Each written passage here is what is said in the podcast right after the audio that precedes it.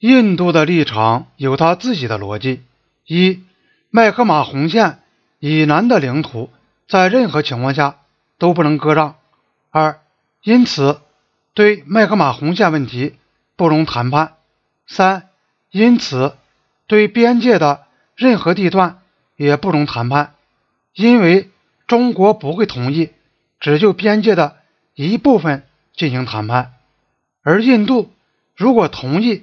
就边界的一段进行谈判，就会削弱他拒绝谈判麦克马洪线的立场。四，因此，印度在西段和中段的领土要求必须以断然方式提出，就像他坚持麦克马洪线那样。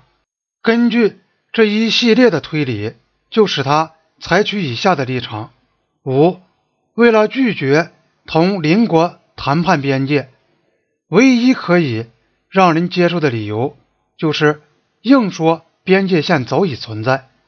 就麦克马洪线而论，这种论点可以用1914年的协定和事实上的情况作为依据，因为该线自从1951年以来已成为印度有效的东北边界。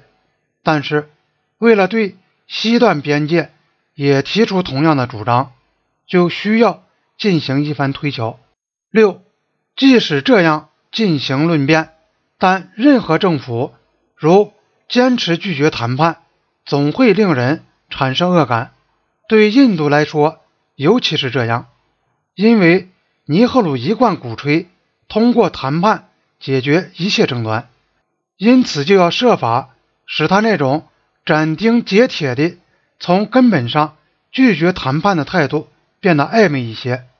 这不是说尼赫鲁和他的顾问们就是按照这么几条来考虑他们的行动方针的，但是可以看出，他们是从麦克马洪线不容重新谈判这个最初决定开始，一步一步的走上了这条道路。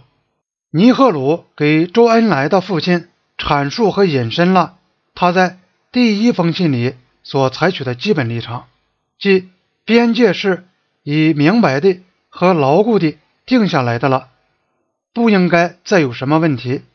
他正面说，在三个地段，印度所要求的边界都是以地理和传统为依据，而且在大多数地段是由。当时的印度政府和中国中央政府之间的专门的国际协定加以确认的。他举出了1842年古拉布辛格同西藏之间签订的一项条约作为国际协定的例子，并坚持说麦克马洪线是正常的、合法的产生于西姆拉条约的。他认为。这些因素应该使周恩来相信，印度的地图关于边界的画法不仅是根据天然的和地理的特点，而且也符合传统，并且一大部分是为国际协定所肯定了的。他指出，独立的印度绝不会在他已确定的疆界以外进行任何侵略。关于周恩来所提出的，在签订边界协议前，双方应该维持现状的建议，尼赫鲁说：“我同意双方应该尊重在最近的那些争执发生之前所存在的情况，双方都不应该试图采取片面行动去行使自认为属于他的权利。再则，如果有任何土地系最近。”所取得的话，这种情况应予纠正。这是印度第一次运用辩论术。后来，随着中印边界争端的发展，印度时常运用这种辩论术，本意是拒绝，却又说的好像是同意。维持边界现状的问题，以后在整个争端中是一个关键问题，而在这里，这个问题。已经从根本上被混淆了。周恩来提议，双方共同维持现状。尼赫鲁答复说：“我同意。”但是他接着又提议恢复原来的状况，而不是保持目前的状况。应该尊重在最近的那些争执发生之前所存在的情况。如果有任何土地系最近所取得的话，这种情况应予纠正。这样一来，尼赫鲁就没有同意周恩来关于维持现状的建议，而是在实际上提议恢复印度所认为的原状。他在这里预示着印度将要求中国撤出阿克塞钦，后来变得更加强硬。竟把它作为举行边界谈判的绝对的先决条件。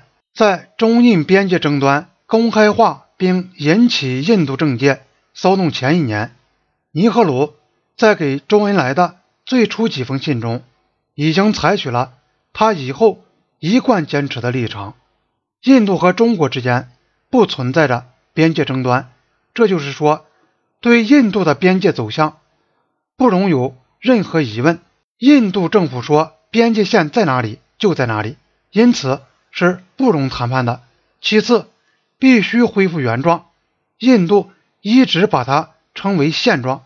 换句话说，凡是印度声称属他所有的领土上的中国人必须撤出。这是一个对撞的方针。这个方针是由尼赫鲁和他的顾问们根据自己的判断确定的。而不是后来在激动起来的舆论的压力下制定的。后来的政治压力使得尼赫鲁极难改弦易辙，但是这个方针的形成是既不能归咎于，也不能归功于上述的政治压力。尼赫鲁必须对此承担责任。中印两国总理的信件来往中断了六个月之久。当周恩来。在一九五九年九月答复尼赫鲁的第二封信时，中印两国之间的关系已发生了根本的变化。一九五六年春季，在西藏东北部开始发生康巴族叛乱，到一九五九年初扩大到西藏中部和南部，而且变成了规模更大的暴乱。成千的西藏难民越过边境进入印度境内。